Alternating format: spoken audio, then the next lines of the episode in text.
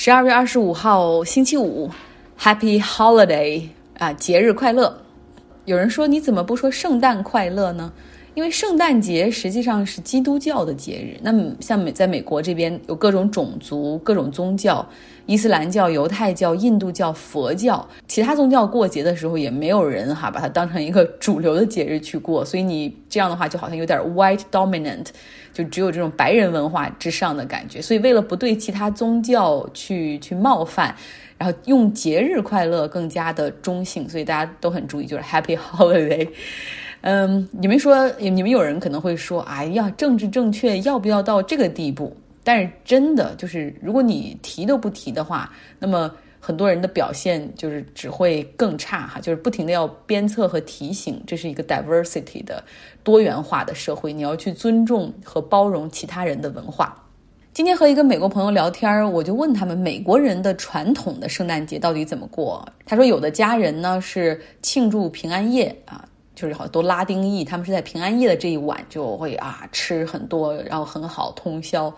那大部分的美国人呢，会是在呃十二月二十五号，也就圣诞节当天，一大家子人合家欢的度过。传统的圣诞节的食物是圣诞节火腿。然后各个地区的配菜会不同，比如说有些地方配的是 smash potato 土豆泥，有的地方像美国南方配的会是比较热量高的 mac and cheese，就是小短短的那种意大利的面，然后但是有很多的 cheese 铺到上面，奶酪很足。有的地方配的是蔬菜，像扁豆。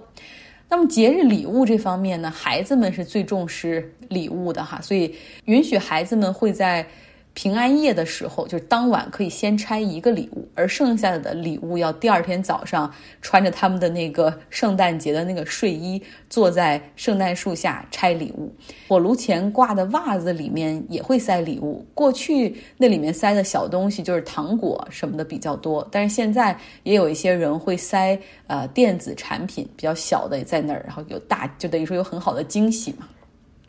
圣诞节这一天。啊，家里的男人们会聚在一块儿看电视、体育比赛、喝啤酒，然后同时呢，厨房里面女人们就在聊天和准备食物。他们一般的传统就是这个 host 哈，就是主办这个圣诞晚宴的这家人，他们会做很多菜。但同时呢，每一个来的客人，他们可能也会告诉说，比如你准备一道甜点呐，你帮忙准备一个啊沙拉呀，就是大家会来分担。其实想想和我们过春节的气氛差不多哈，唯一不同的就是我们可能给的是压岁钱红包，他们给的是礼物。那今天在街上平安夜上午的时候，还有很多人在街上。进行最后一刻的 last minute shopping，就去采购这个圣诞礼物，而大部分都是男人，因为男人不会像女人那样嘛，就是很热衷于买礼物。很多人忙到可能最后一天，然后忽然想到，哎呦天哪，今天晚上要吃饭了，还没礼物呢哈，就是最后的采购。来说说今天最大的新闻吧，Brexit deal 脱欧协议哈，英国和欧盟居然达成了，双方显然都做出了不少妥协。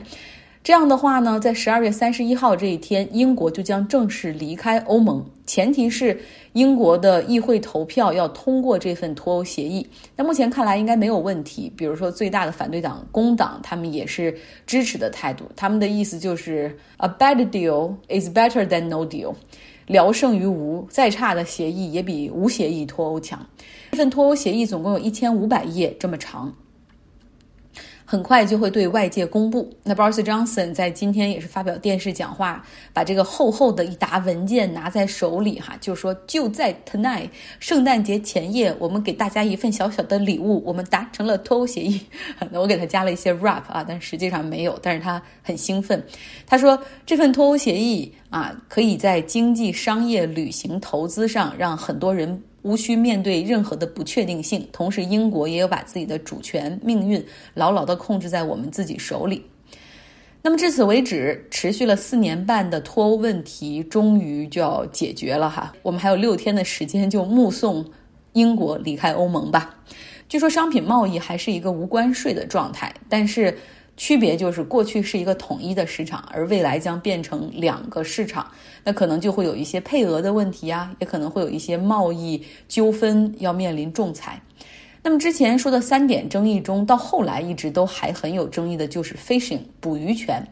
据说英国是做出了很大的让步，将允许欧盟船只进入到英国海域去捕鱼。那这是过去英国是不可能答应的啊！他们当时承诺给渔民团体的就是说，未来配额不会再分给欧盟的这些渔民了，所有的英国海域的鱼都只能给英国渔民来捕。我们之前也有朋友在私信里问我说：“你看看这个渔业在英国经济中只重只占百分之零点一二，完全不那么重要，但为什么在这一点上就一直僵持不下呢？”因为等于说捕鱼权哈，就是相当于是你对你领海海的一个界定，允许其他国家的渔民进入你领海来进行捕鱼的话，就可想而知是涉及到一个主权的问题。所以在这个上面，呃，所以英国也是一直比较纠结的。但是。不论怎么样哈，现在你考虑到另外百分之九十九的经济体和这百分之零点一二，英国是做出了一些让步，但是好像也设计了一些条款，比如说暂时的第一个周期是五年半，然后后面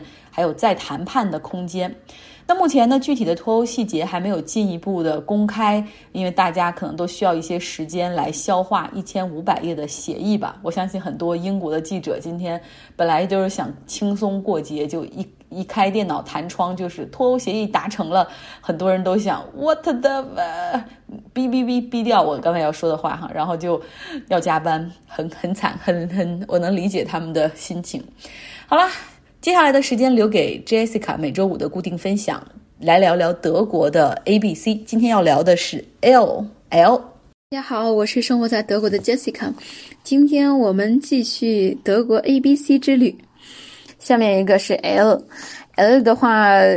我是真的是我们都比较同意的是，就是 Lufthansa，呃，汉莎航空。其实汉莎航空，呃，单单说这个就是这这个汉莎 Lufthansa，其实这是两个单词。我们看到飞机上面，包括你去坐飞机的时候，当然看到是一个单词，但是我们看它的历史的背景的话，它是两个单词，Luft，空气的意思，Air 的意思。比如说空中客车 Airbus。Luft 就是英语的 air，后面有一个 handsome 这个汉萨是一个非常有历史背景的一个，它是叫汉萨同盟，它是出现在十三世纪的。汉萨同盟的话是德国北方的一个边陲小镇吕北克，是这个地方是它的中心的地点。汉萨同盟主要就是说，当时他们为了做生意，可以说就是最早的一种垄断的形式。当时这个同盟把东欧、北欧、西欧的一些贸易活动全部都垄断到一起。他们可以控制像北呃意大利、法国这种非常贵重的纺织品呀、香料呀，然后这些东西的一切的贸易形式，他们都可以控制。那这样的话，就能确保自己有利益嘛。呃，由由于这个联盟的话，就是非常大，发展也比较快。它甚至还和就是丹麦发生战争，在战争过以后，强迫丹麦也签订了一些条约，所以说它成长的特别快。它到最鼎盛的时期，它发展到了一百六十多个呃成员国，或者说成员城市。但是因为它太大了。呃，它又没有相应的制度，或者说一种机制文化去管理它这么大的一个团队。那在很快的话，它就开始去内部的这种针锋呀，会变得越来越多，直到最后就是到十五世纪的时候，它变得就是非常的落寞。呃，到一六六九年，在吕贝克，呃，这个地方进行了最后一次会议，而就只剩下了六个城市参加。呃，同时同盟也宣告解体，这就是汉萨城的发展，也就是 Luft，它和 Luft 汉萨有很很有很深的关系。那接下来我们又说到 Lufthansa，。呃，其实一九二六年，也就是第一次世界大战结束以后吧，结束没有没过几年，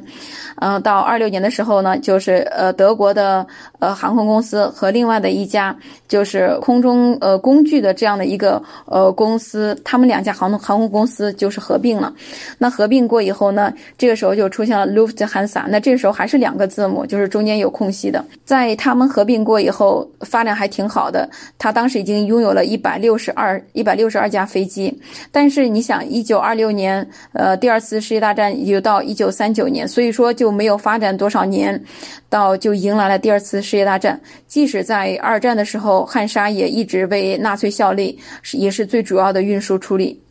所以说，在呃二战结束的时候，就到了四五年，战后的德国也是在不断的重建，直到一九五五年四月一号，汉莎航空才真正的呃把自己的名字变成了我们现在看到的 Lufthansa，而且四月一号正式的有了第一次战争以后的第一次飞行，从呃汉堡开往的慕尼黑。那在这次以后的话，就是汉莎真正的开始重启自己的航班。在一九八九年之前吧，呃，德国因为二战之后，德国就变成了就是东德和西德嘛，都是德国，但是还是有两个国家那种感觉，因为他们两边都有政府。汉莎这个名字的话，东德的这个航空公司也希望用汉莎，就是西德的不同意，所以说当时即使说他已经开始进行了首飞，呃，进行了重启航班，但是汉莎只能在西德的领土上面飞，呃，这种飞，不能到东德的领土上面。直到一九八九年柏林墙倒塌，东西德合并以后统一以后，汉莎航空才正式的可以在西德的领土上面呃飞行。好，我们其实说到 L 的话，是不是大家还会想到另外的一个足球教练呀？大家认为德国最帅的足球教练是谁呢？会不会是勒夫呢？好了，关于关于他，我就不再多说了。相信有喜欢足球的人对他有非常多的了解。我们来说下面一个字母。M，呃，Martin Luther 提到过这个人啊，马丁路德的话就是宗教改革，他是把就是赎罪券给进行了改革。那他在德国人的心目中占的地位也还是比较高的。他的一个节日就是那个宗教改革日，就是在十月底的一天，而且那一天还是国家法定节假日。包括我在的城市的一个中心的广场，就有他的一个雕像，而且非常大。看上去以后就很很想看一下，哎，这个人到底是谁？为什么他的这个这个雕像或者说旁边的这些东西都呃这么宏伟？呃，还有另外一个人，呃，是一位音乐巨子，想到是谁了吗？呃，对的，是莫扎特。那其实我有时候在想，为什么搞音乐这种这种巨子或者说天才，为什么这么多都出生在德国呢？呃，是不是这片土地真的就是？非常对于音乐有非常多的眷顾呢。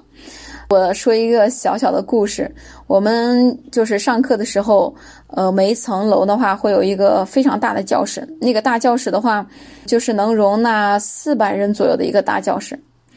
就那么大一个教室里面，竟然放了两架钢琴，非常古老的钢琴，外面的那个架子还都是木头做的，里面的钢琴的键都已经发黄。一点都不妨碍他发出非常诱人、非常优美的音乐吧。下课的时候还会有同学过去去弹奏一弹奏一曲，所以我有时候在想，像这样的修养或者说熏陶，可能真的不是说我想有就有的。好，我们来说下面一个 N N 的话也是没有争议，我们都认为是 Nürnberg Process，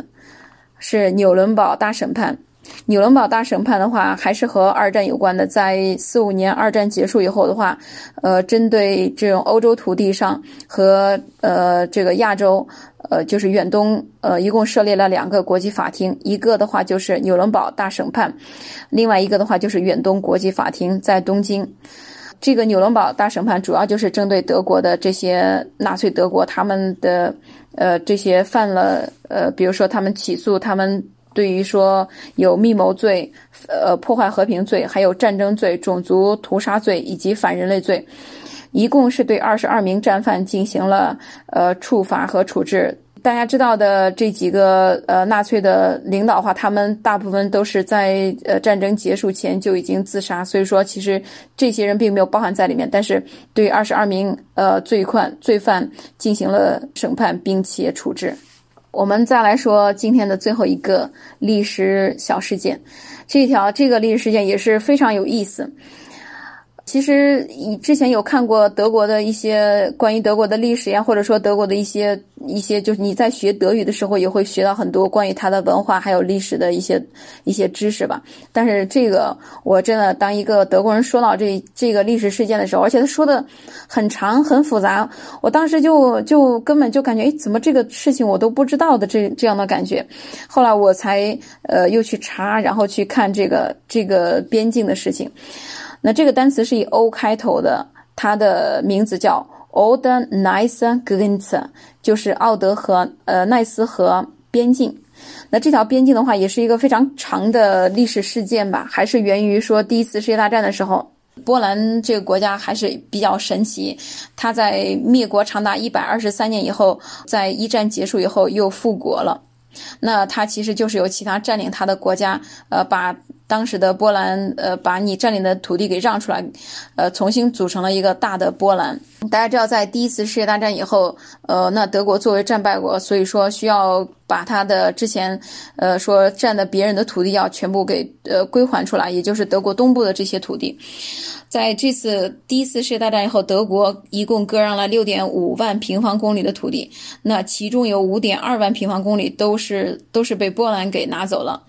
呃，德国人也因因为这一次的呃割让土地的事件嘛，在就是第一次世界大战结束以后，呃，就心中被就是非常的愤愤不平，也认为这次土地的割让非常的屈辱，并且就是德国人认为这个这真的是非常没有没有尊严的一件事情。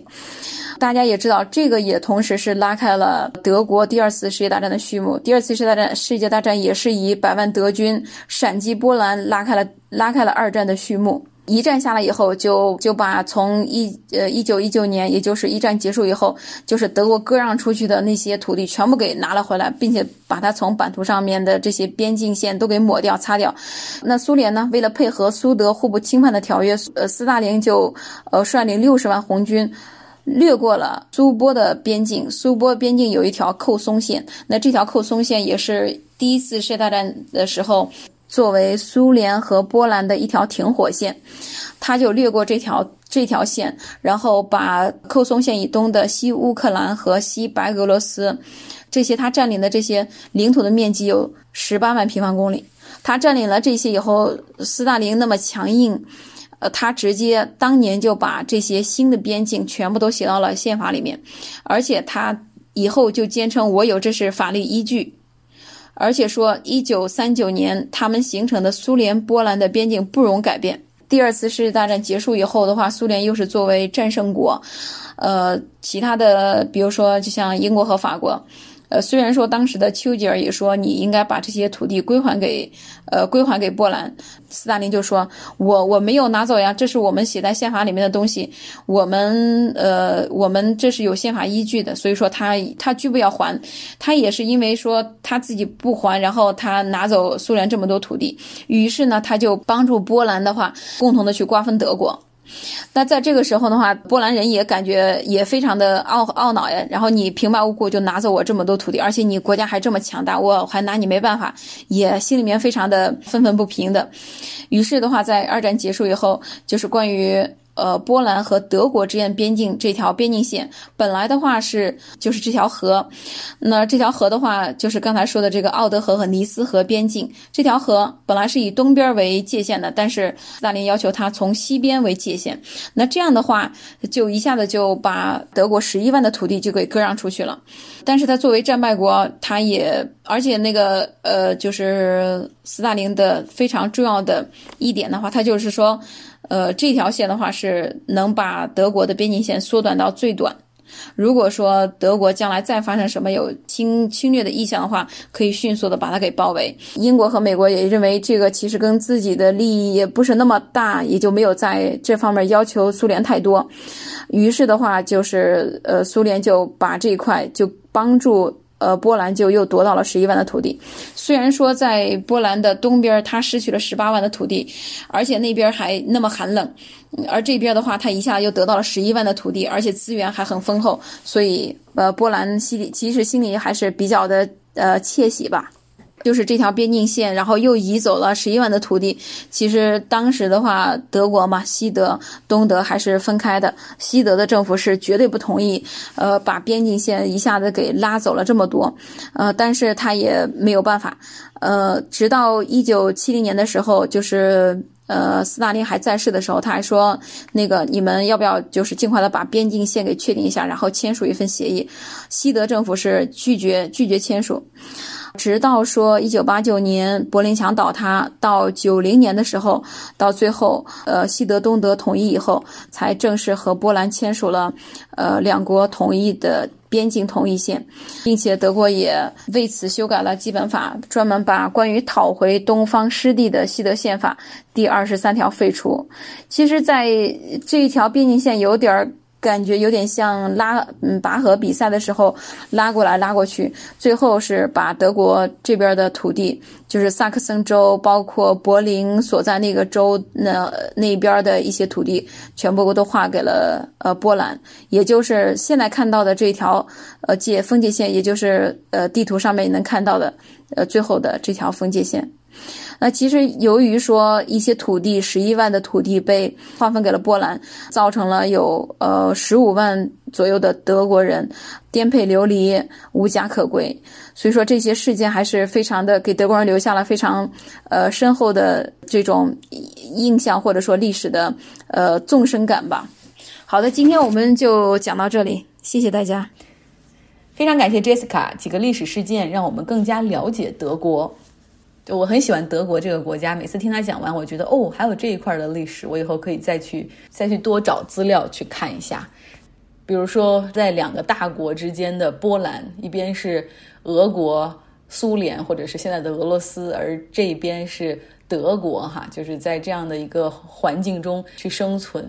在过去，波兰的状况也还确实是比较艰难的哈。那么现在在欧盟的这种框架之下，当然会少了很多像过去的这种领土纷争和战争。但是在欧盟中，波兰尤其是他们的现在的这个比较偏右翼的政府哈，又是比较反欧盟的，经常说出一些让其他欧盟二十七个成员国心碎的话。我以后也会慢慢给大家找一些资料来讲讲现在。波兰和德国的关系，祝大家周末快乐。